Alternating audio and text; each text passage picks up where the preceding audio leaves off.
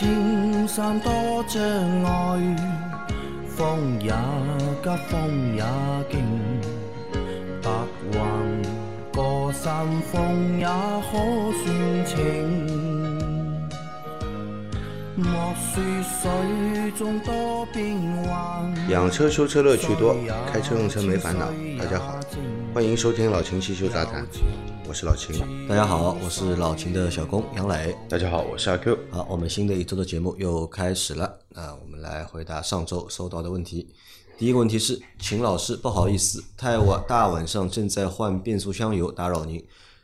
加完油，看侧面的溢油口是轻微流油为标准，还是在多量流油？我放出来五升，又加进去五升，而且从 P 档逐步换挡到 D 档，并且每个档位都停留十秒左右，一共试了三回，最后在 P 档再熄火了，大约五分钟以后，打开变速箱侧面的观察口，发现有大量的油流出。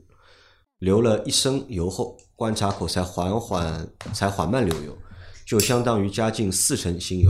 请教秦老师，我这个整个操作过程是不是哪里有什么差错吗？另外，加完油挂档时，从 R 档到 P 档时，细心会听到咔一声像电磁阀的声音，这是怎么回事？打扰秦师傅，非常感谢啊！第一个问题是一个关于变速箱油。加注的一个问题，嗯，呃，他加了，他放了五升油，然后又加了五升油进去，呃，不应该看，嗯，放几升加几升，因为你之前如果换过油的话，也有可能多加，也有可能少加，对吧？那么还是按照溢油口流油为标准，好吧？但是这个溢油口流油呢，应该是发动机在发着的情况下，档位在 P 档里面来观察。你熄火了以后呢，这个油肯定会流出来的。熄火之后还是会流出来啊，所以是在 P 档车辆发动着的情况下来观察这个溢油口是否溢油。只要一流一油啊，哪怕是很少量的，那说明油位也够了。油位够了，对，流的多说说明油加太多啊，要让它流到基本不流为止。不流为止。对啊，好的，那这是第一个问题啊。那第二个问题是它在。二档换 P 档的时候啊，会听到咔一声像电磁阀的声音，这个是怎么回事？这个可能是车辆轮胎离地过了吧？离地过，你档位切换过了以后，再落地的话，再挂档可能会出现这样的声音。那这算正常的声音吗？啊，这个应该算是正常的。这个算是之后再操作就不会有了。啊，好的。那它前面如果放掉五升，再加进去五升，它现在又流出来一升，那是不是等于就只有四升？不是的，它这个应该是没发动，是没发动啊。发动了以后再观察，就是油全部加好了以后，嗯，这个每个档位都要停留个几十秒。它不停过了吗？它好像停过了以后呢，不能熄火，不能熄火，回到 P 档不能熄火。嗯，观察油，如果熄火以后你去观察呢，放到油不流了呢，嗯，这个变速箱就缺油了。啊，不准对吧？对，会缺油。好的啊，那这是第一个问题。第二个问题。三位老板好，请问秦师傅，手动空调都是定排的吧？高低温度对油耗还有影响吗？这样的话可以把空调调到最低，感觉冷了再手动关闭 AC 键，热了再打开。长此以往会不会对空调电磁阀不知道是不是这个名字啊有损坏？谢谢耐心解答。手动的空调都是定排的吗？不一定的，也不一定。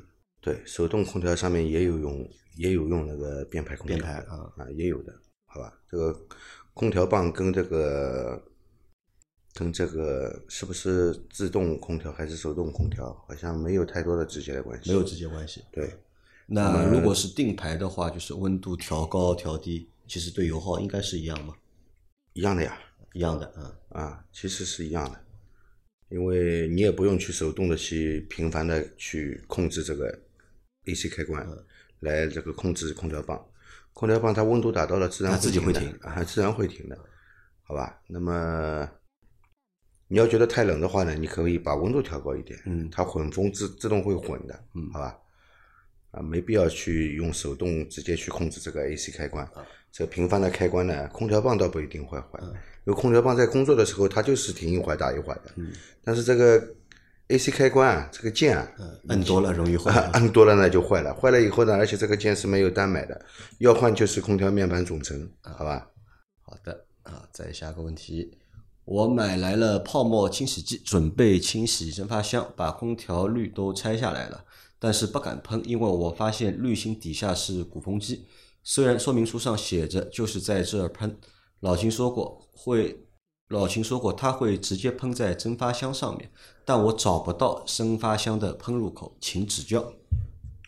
从蒸发箱的这个空调排水口，嗯，插入，然后对着里面喷。啊，是你要就找找到排水口，对这个排水口是在下面的，对的，对吧？你要找到这个排水口，然后要通过个管子。拆掉排水管才能喷得进去。拆掉排水管，对，从这个口里面去把你的清洗剂往蒸发箱里面喷。啊。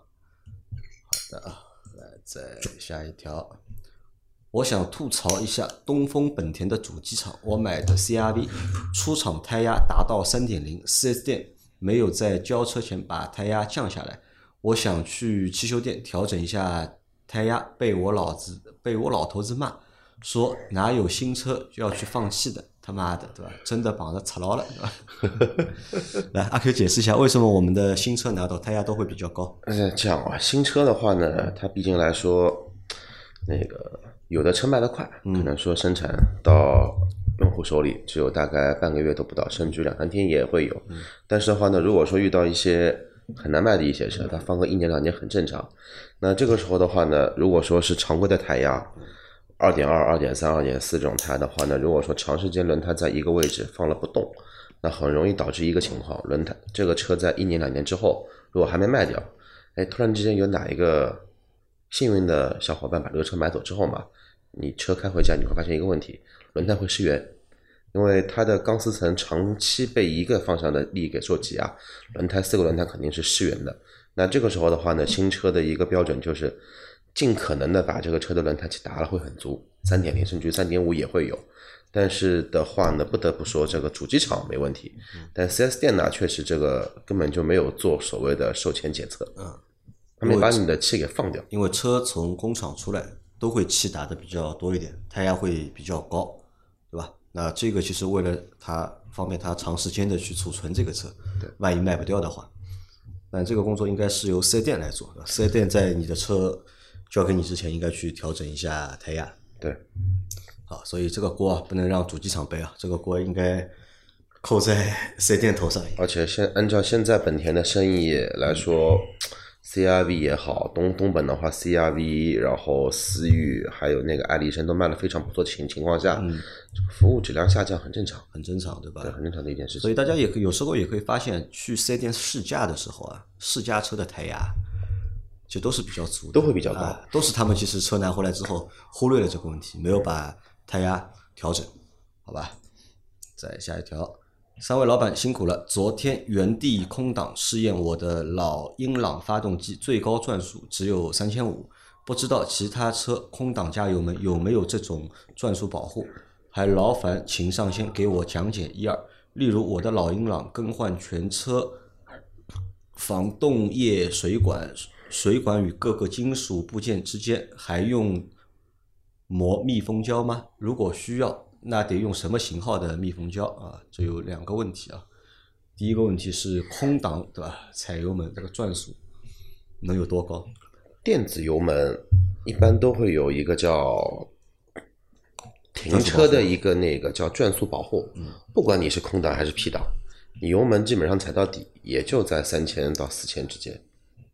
除了那种机械拉线式的油门，拉线式油门也有保护的。其实拉线式的油门好像就看它这个电脑版程序里面有没有给你空载保护，有的话它都会给你保护。它是通过这个点火线圈终止点火啊，来控制你这个转速上不去的啊。基本上一般都是在三千三千五百转会控制住的，就是在空档的情况下。对的啊，好的，基本上有 ECU 的都会有。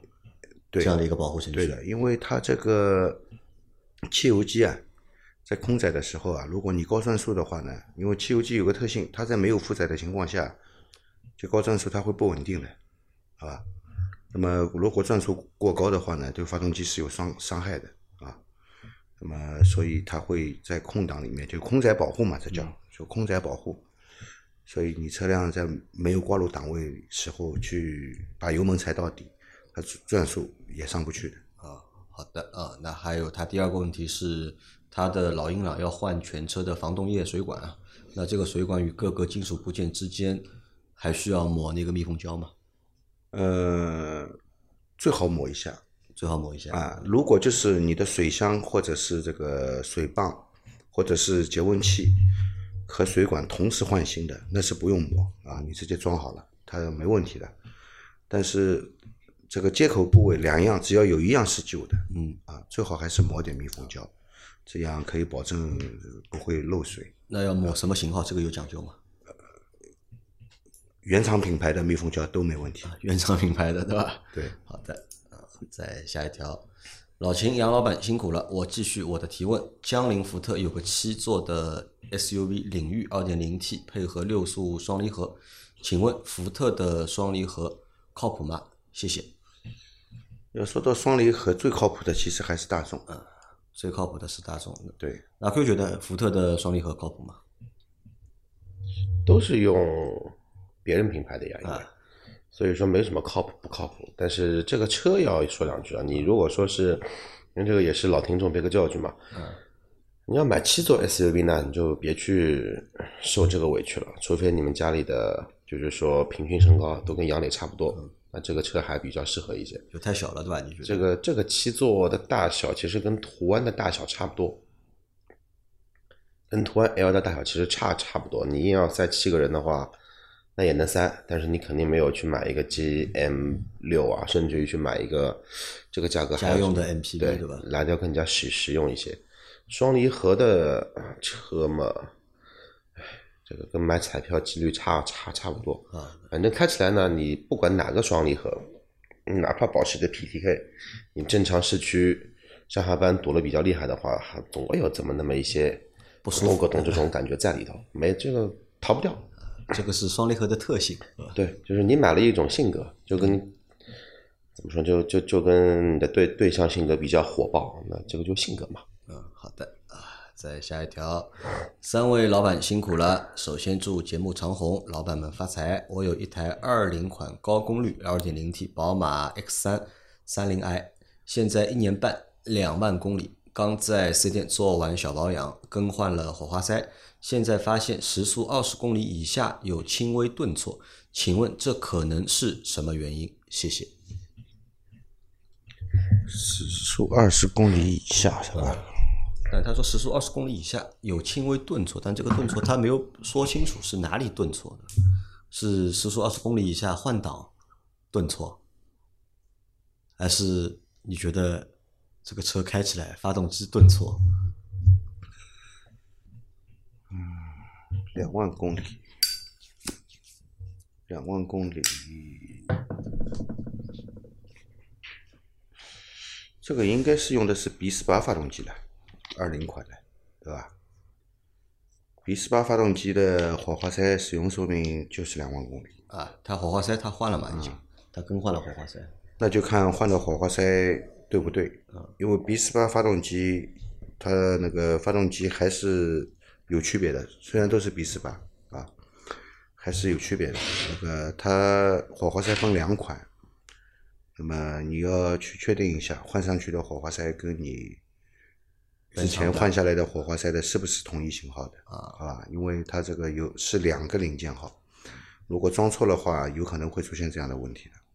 有可能会发动机会有顿挫的感觉。嗯，好的，啊，你要去查一下。来，再下一条，三位大咖好，一零年的别克英朗 XT 幺点六 T 车已经跑了十四点五万公里了，请问发动机因高温大修，气缸加工后加过套，换了新的活塞和活塞环，整个缸头和缸盖都已经换了新的，请问这车修好后还能开多少万公里？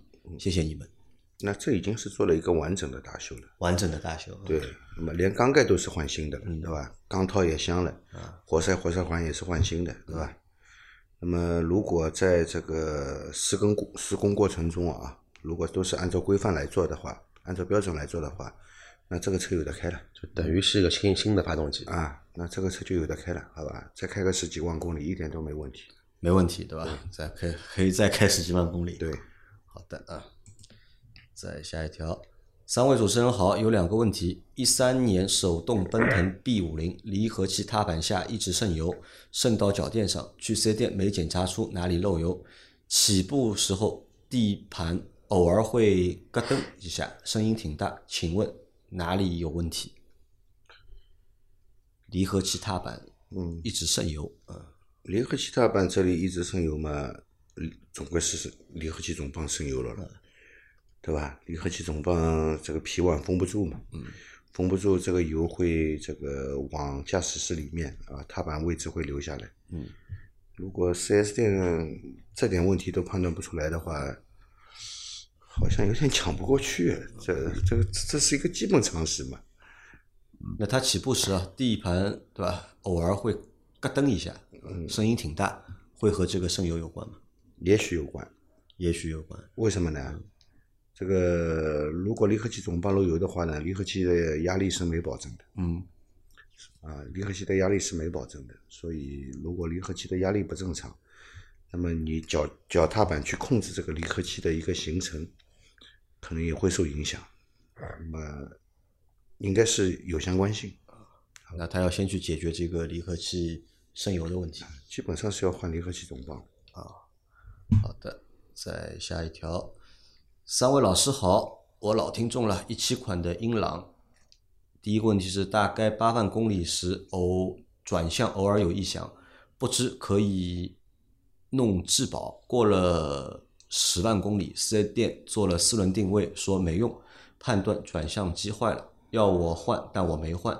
现在已经十三万公里了，有一天转向突然变得好难，回正也要很大的力气，这样确认是转向机坏了吗？汽修店说四 S 店同个老板开的，报换原厂的一千零五十元，这价格正常吗？其实哪个牌子转向机好呢？原车没过质保，转向机就有问题，我还不太想换原厂的呢。